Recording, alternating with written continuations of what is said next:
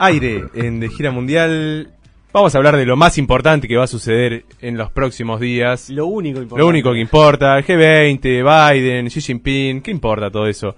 Acá lo que realmente nos importa es que el domingo arranca la Copa Mundial de Fútbol de la FIFA. Y para hablar un poco de esto y de todo lo que estuvo detrás de la elección de Qatar, de todos los problemas que hay vinculados a la sede y bueno, algunas cuestiones también de, del fútbol propiamente dicho, es que hemos contactado a Mariano Antonelli, que es periodista deportivo, es locutor, amigo de la casa también. Eh, cada tanto oyente del programa me han comentado, así que bueno, le damos la bienvenida. Mariano, ¿estás ahí? ¿Nos escuchás bien? Sí, acá estamos. ¿Cómo andan? Buenas tardes, noches. ¿Todo bien? Todo bien, ¿vos? Bien, bien. Muy bien. Acá eh, estábamos, teníamos ganas de un poco de hablar de, del mundial. Bueno, acá te está saludando Cipriano, el otro integrante. Hoy, hoy Andy no está presente, así que somos dos nomás. Eh, y no queríamos arrancar el programa de hoy sin dejar de hablar con, con algo que nos convoca a todos los argentinos o a casi todos los argentinos y a gran parte del mundo, que es este mundial en Qatar. No sé si vos eh, compartís la ansiedad o cómo te lo estás tomando estos días. ¿Cómo estás, Cipriano? Un placer saludarte. Un placer. Eh, por supuesto que yo no, escapo a, la gran masa mundial que está expectante, contando los días para ver lo que será el acto inaugural, el primer partido y después lo que serán los encuentros de Argentina y demás, pero yo quiero que no perdamos de vista que todos estamos siendo cómplices de uno de los hechos de corrupción más visibles y más transparentes de, toda la historia. Estamos de acuerdo con esto, ¿no? Sí, sí, estamos de acuerdo. Pero si querés ampliar un poco, ¿no? Porque, ¿por, qué lo considerás como el, mundial más corrupto, tal vez, de los últimos tiempos? Porque fue comprado, ah, básicamente. Bien. Porque lo compraron, porque personas que participaron en lo que fue el acto de votación, admitiendo que tuvieron que con plata de por medio torcer la decisión de otras confederaciones eh, que elegían sobre la sede, esto fue comprobado, hay gente presa por claro. Hay, hay, organizadores, colaboradores y miembros de FIFA y de, otras confederaciones y asociaciones de fútbol de países que participaron en lo que fue el acto de organización y el acto de votación para eh, elegir cuáles iban a ser las sedes y están presos porque se confirmó que era un acto de, corrupción. Y así todo, eh, estamos todos con la cara, con la cara pintada para, para ir a ver los partidos de, de, Argentina o, cada cual del, del, país que, quiera alentar. Pero bueno, esto me hace un poco de ruido, ¿no? Como para empezar a hablar de, lo que es el Mundial, que todos sabemos que hubo corrupción, que la corrupción estuvo comprobada, que mm, hay dirigentes y gente que colaboró en, este acto eleccionario que está presa justamente porque se demostró la corrupción y bueno, y el mundial se hace igual y es como, como si no pasara nada. Eso como, como primera lectura y como primera cuestión que por ahí hace, hace un poco de ruido. Sí, pasa esto, ¿no? Que uno medio que elige hacerse mirar para otro lado, ¿no? Para meterse de lleno en el clima mundialista, pero sí, todo lo que estás diciendo lo sabemos un poco también es el legado ¿no? que dejó en la FIFA Grondona, ¿no? Con eso de, que todos los países votan igual, ¿no? Que él en su momento lo hizo justamente para, para imponer decisiones polémicas, ¿no?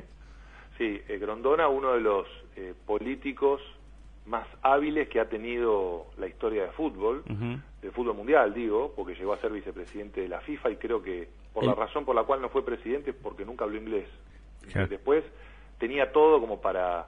Eh, la, muñeca política que necesitas para ser un dirigente del fútbol mundial la tenía y, mismo Blatter y, todos los que estuvieron en el momento en el que él era vicepresidente y tenía como una, una voz muy fuerte dentro de FIFA. Eh, mirá si habrá sido hábil que hasta tuvo la suerte de morirse justo cuando explota este lío. una cosa de locos también, porque si hoy Grondona estuviese vivo, eh, si no si no eh, eh, estuviese atravesando algún eh, algún proceso judicial estaría preso. Claro, hasta, las manos, digamos. Hasta las manos, pero pero recontra, porque, por ejemplo, quedó demostrado que Grondona, con audios incluso, de que Grondona torció el voto de tres asociaciones africanas. Claro. Obviamente, votos comprados para que por primera vez en la historia se elijan dos sedes en el mismo acto eleccionario de, de, mundiales. Eso siempre se hacía por mundial. O sea, nos juntamos seis años antes de, no sé, el 94, nos juntamos en el 88 y definimos dónde va a ser el Mundial 94. Estados Unidos, bárbaro. Siempre se hacía de a un mundial por delante. Bueno, se ve que los muchachos salieron con la valija a, juntar y a repartir, porque acá repartieron, pero también algo se habrán quedado, por supuesto. Sin dudas. Eh, y eligieron dos sedes, que fue la de Rusia primero y la de Qatar después. Eh, hay un pequeño rumor que circula muy fuerte, que es un rumor, pero bueno, es, entretenido, ¿no? Y como hablar es gratis, después lo vamos a, compartir al final de, esta, de esta entrevista, pero eligieron estas dos sedes y esta sede puntual, que es la de Qatar, rompió con casi 100 años de historia, 90 y pico años de historia, de que el Mundial siempre se desarrollaba entre mediados de junio y mediados de julio. Siempre desde el 30 que se juega el Mundial el primero que se desarrolló eh, en Uruguay, siempre el periodo mundial fue junio-julio.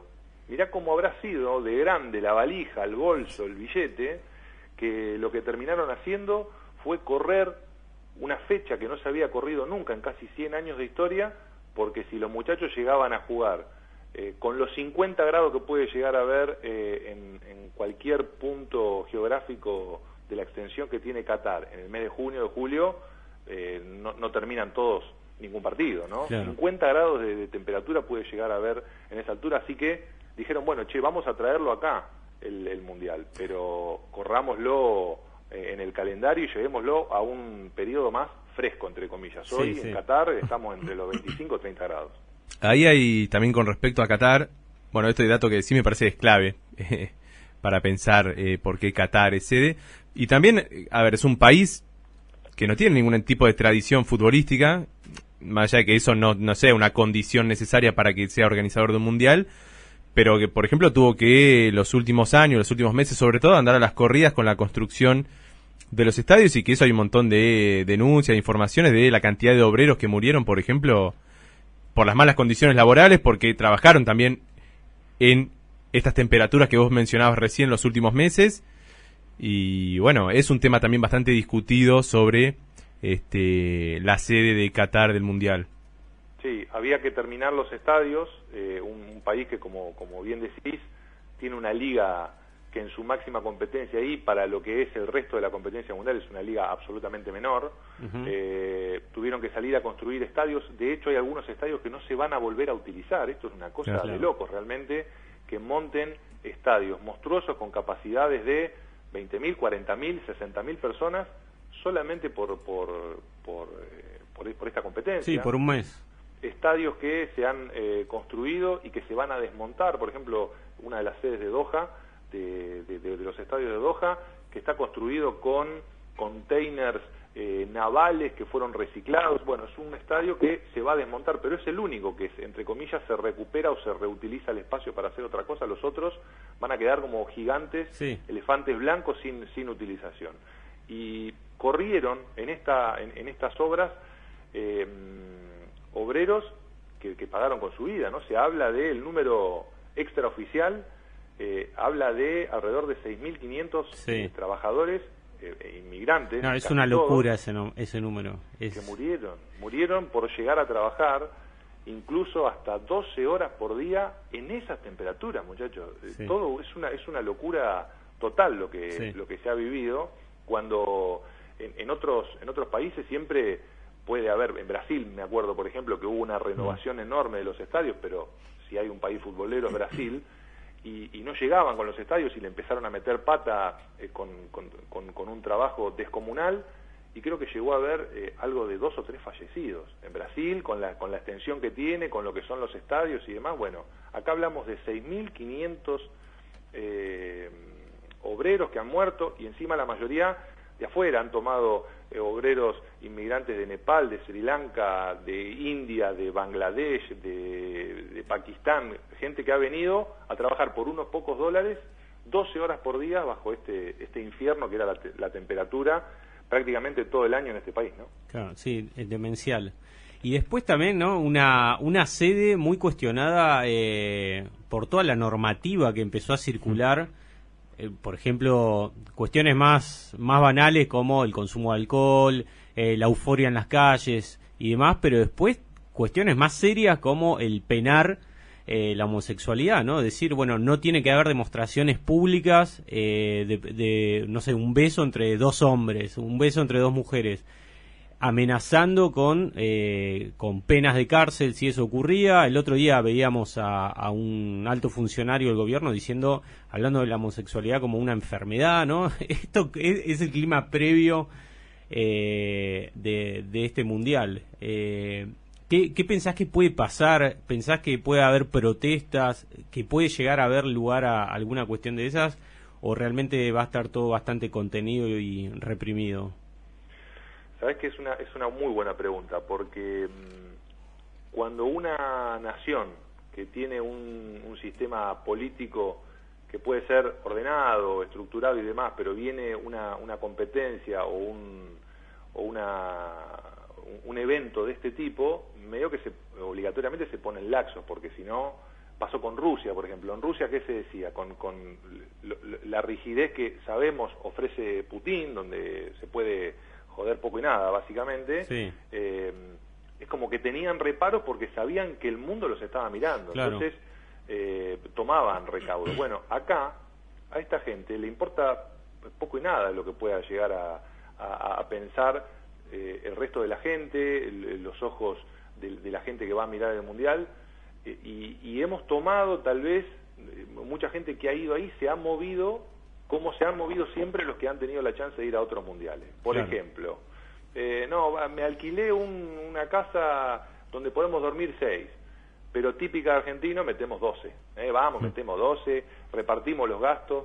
Bueno, allá esto, por ejemplo, no se puede hacer porque hay, em, me comentaba un colega que, que, que, está allá realizando una cobertura, hay em, revisiones diarias de que las capacidades de las casas que están destinadas a alquiler para la gente que va a ver el Mundial tienen una cantidad de, habitantes determinado y debe ser respetado. Claro. Y no hay manera de que puedan meter más gente. Yo no sé en ese caso qué van a hacer. Yo no sé qué van a hacer si de golpe ven a, dos hombres caminando de, la mano. Sí, sí.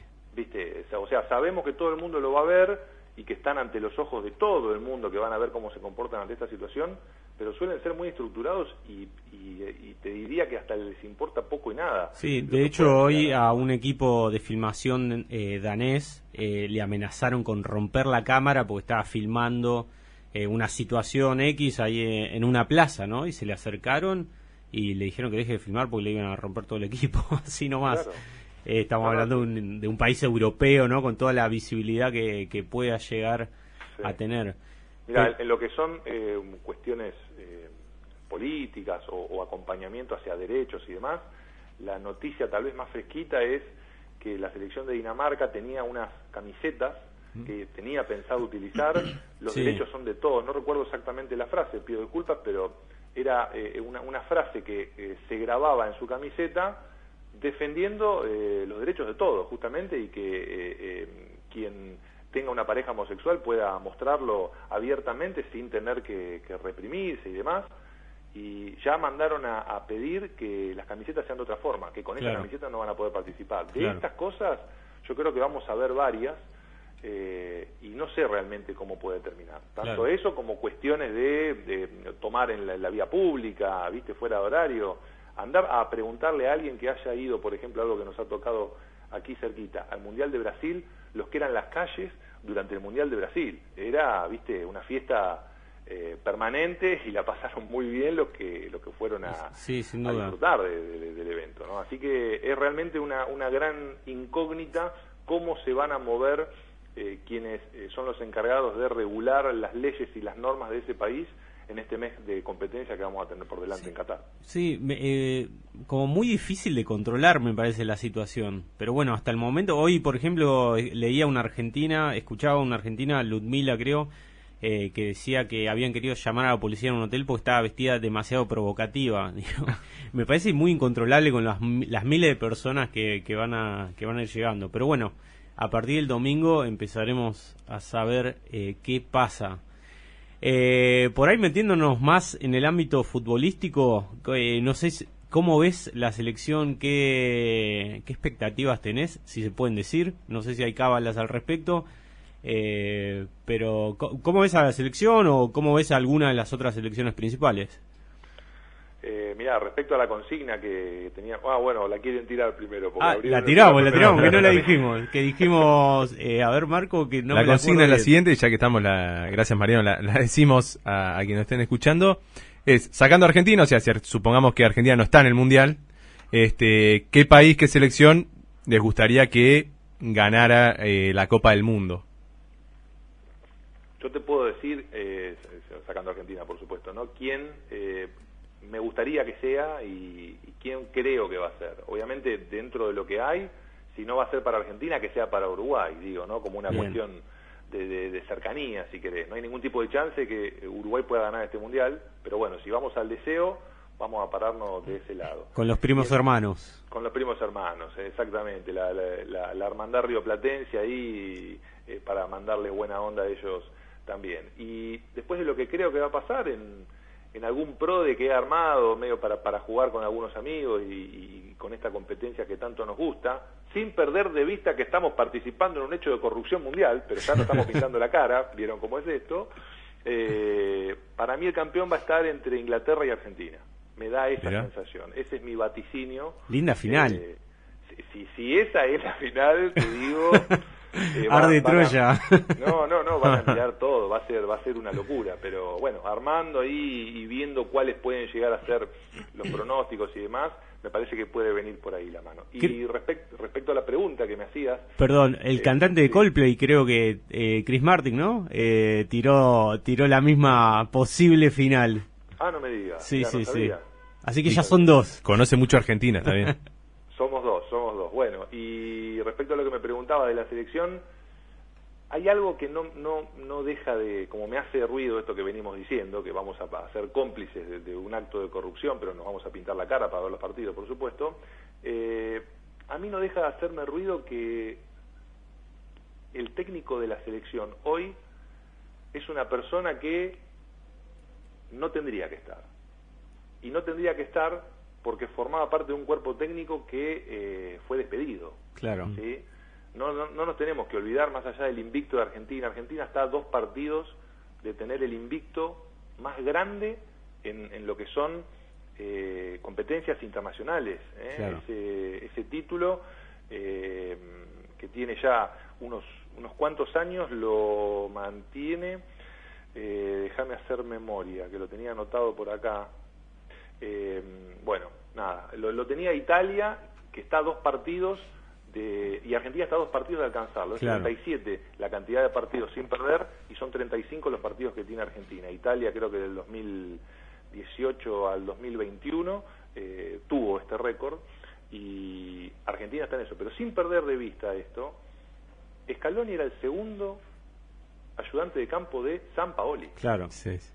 Estaba San Paoli como técnico, estaba eh, Becasese como ayudante de campo y el segundo ayudante de campo era Scaloni. Todos recordamos que bueno fue Un desastre. la, la salida de, de San. Paoli como, como, como técnico del seleccionado, incluso con uno de los últimos partidos de- del Mundial de Rusia en esa oportunidad, con el equipo que se lo armaron los jugadores. Fue Sí, una sí. cosa de loco, no, no sé si lo, lo Sí. recordarán eso con Mascherano en la cabeza Papelón. Papelón total, obviamente termina el mundial, se termina yendo Scaloni, se va mm, de Casese y le piden a Scaloni, che, hay un torneo sub-23 ahora, tenemos que poner a alguien. No nos das una mano, bueno, ¿viste? Y es como sacaron la, la, la espoleta de la granada y se encogieron de hombro a ver si explotaba. Y pasó un día, pasó un mes, pasó un año y fue aceptado por el triunvirato que, que, que- que maneja todo hoy en, en la selección argentina y los laderos. El triunvirato en ese momento eran Messi, Di María, eh, Agüero, que dieron la venia como para, che, eh, ¿qué pasa si se queda Scaloni? Y bueno, está bien, no hay problema, lo aprobamos. Sumado a eso, Argentina salía a buscar algún técnico con espaldas, Claro. pero no tenía la plata para poder contratarlo. Siempre se salía a buscar a Simeone, bueno, técnicos carísimos, Sí, y con, sí. con mucho renombre. Y eh, torcieron la cuestión. Desde AFA dijeron, bueno, si en vez de salir a buscar, siempre vamos a buscar al mejor, siempre vamos a, buscar al que está mejor parado, al que tiene mejores resultados.